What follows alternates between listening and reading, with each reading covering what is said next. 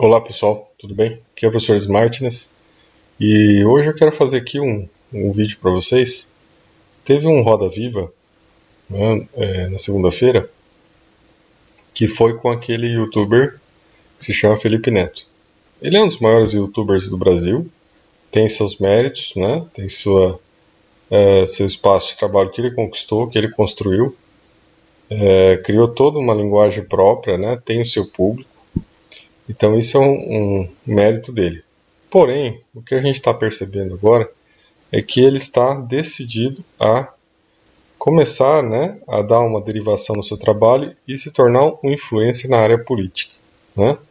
Enquanto isso, também, em termos libertários, é um direito dele né, fazer suas escolhas, é, contribuir, colaborar naquilo que ele acha uh, mais interessante. Porém, o que nós estamos percebendo, e aí talvez seja um erro de abordagem dele, né, é de estar aderindo, né, e por mais que ele tenha ideias progressistas, ideias mais voltadas à esquerda, o que está, o, o que está ali excedendo é essa questão de trazer é, discursos de extrema esquerda para a defesa né, do seu ponto de vista.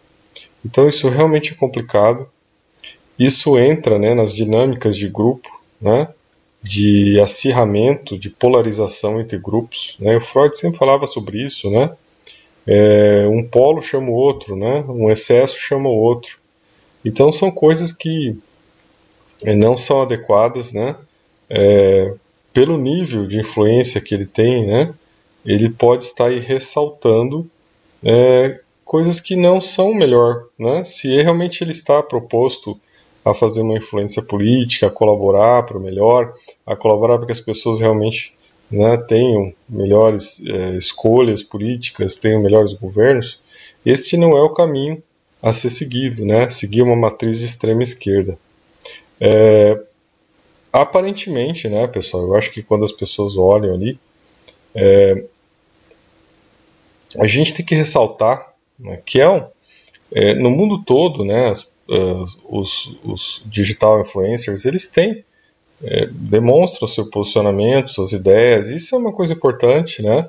Eles colaboram, né, para que as pessoas tenham acesso a um outro tipo de informação que não é aquela da televisão aberta. Então tem, tem um, um processo importante né, nesse, nessa ação. Agora, quando você se torna um agente político, né, você tem que levar em consideração também que a sua ação vai poder né, gerar uma interferência é, nas pessoas que depois né, essa interferência pode gerar algo que não é adequado. É? E aí você está, né, a partir do momento que você direciona as pessoas para algo que não é adequado, você está gerando uma interprisão sua com elas, né, e uma interprisão sua com ideias. Ideias que podem não ser as melhores, né, podem levar a resultados que não são os melhores, né? Então, quando a gente percebe ali na entrevista dele que ele traz à tona, né, questões de gênero, questões de uh, todo um discurso de extrema esquerda, né, de conflitividade social, né, de conflito entre pessoas, né, entre etnias, é, conflitos em relação à questão da desigualdade, que é uma leitura né, de um determinado grupo de esquerda que é uma leitura né, de, de, de se dividir a sociedade, se criar né, conflitos, polarizações, para que a partir desta conflitividade se consiga obter e se ocupar espaços de poder. Então essa não é a melhor ideia quando nós pensamos que é, nós precisamos, né, pelas dificuldades do nosso país, por tudo que nós passamos, né, pela nossa interprisão ao patrimonialismo, né, é essa é, privatização do Estado né, para certas pessoas, que nós não podemos nos dar o luxo né, de entrar numa situação como essa. Por quê? Porque isso enfraquece as pessoas, né, coloca as pessoas em interprisões, coloca as pessoas em caixinhas, né? Então você é alguém porque você tem aquela caixinha, aquelas características físicas.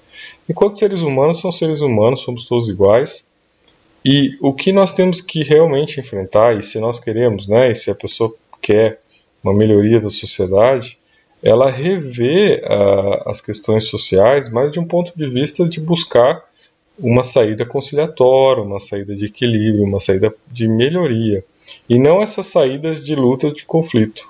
Né? Isso é muito errado.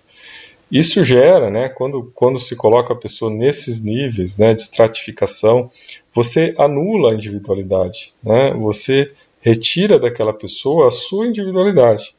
Né? E aí se passa a aderir a ideias é, de que uh, você tem que é, atuar como aquele determinado coletivo.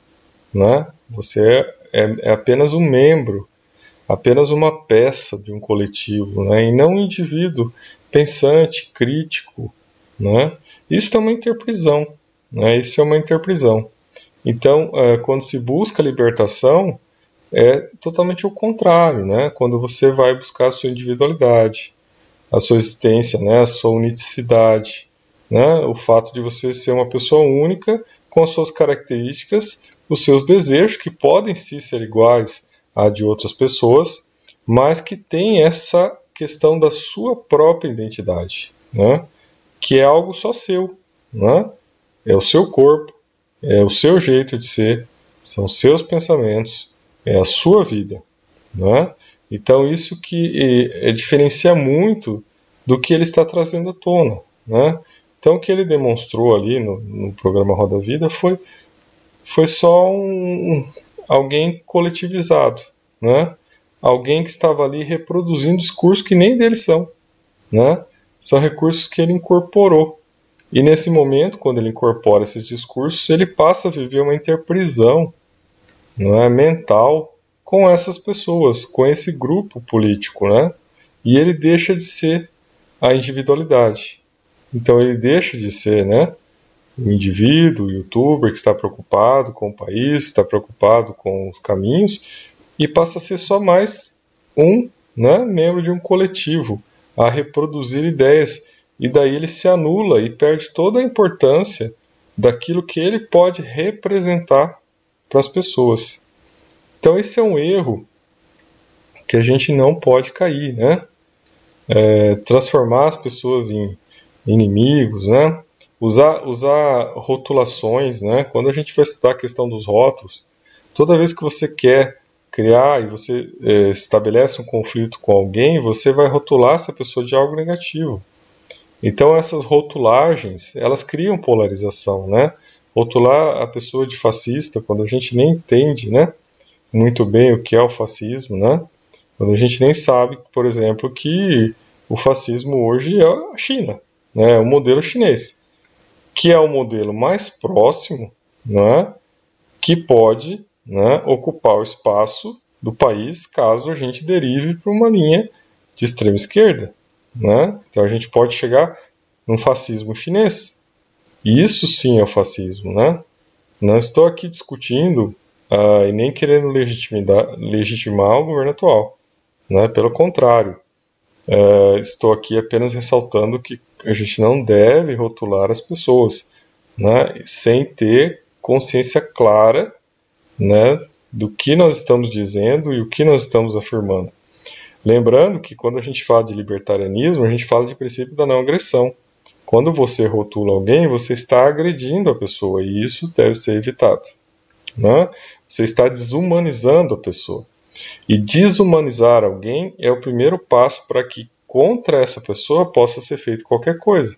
A partir do momento que essa pessoa não é considerada humano, contra ela qualquer coisa pode ser feita. Né? Ela passa a ser considerada um monstro e um monstro pode até ser eliminado.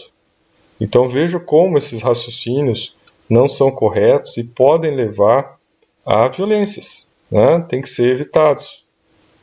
Outra coisa importante né, é considerar a questão do impeachment que aconteceu dentro das regras do jogo né, democrático como golpe. Né? Quando houve o impeachment do Fernando Collor de Mello, uh, quem estava né, motivando o impeachment era o PT. E naquela época não foi considerado golpe. Agora, quando nós temos o impeachment de alguém que é do PT, então é golpe. Né? Então vejo como que as coisas são relativizadas, né? E, e, isso é um discurso, né? é um discurso revanchista, é um discurso que não é dele, é um discurso que foi trazido, né, foi construído, né, houve uma tentativa de emplacar todo um, um discurso, até com um, um, filme que foi parar no Oscar, né, concorrer ao Oscar, para tentar se trazer um, um, discurso, né, que, que contraria a realidade, né.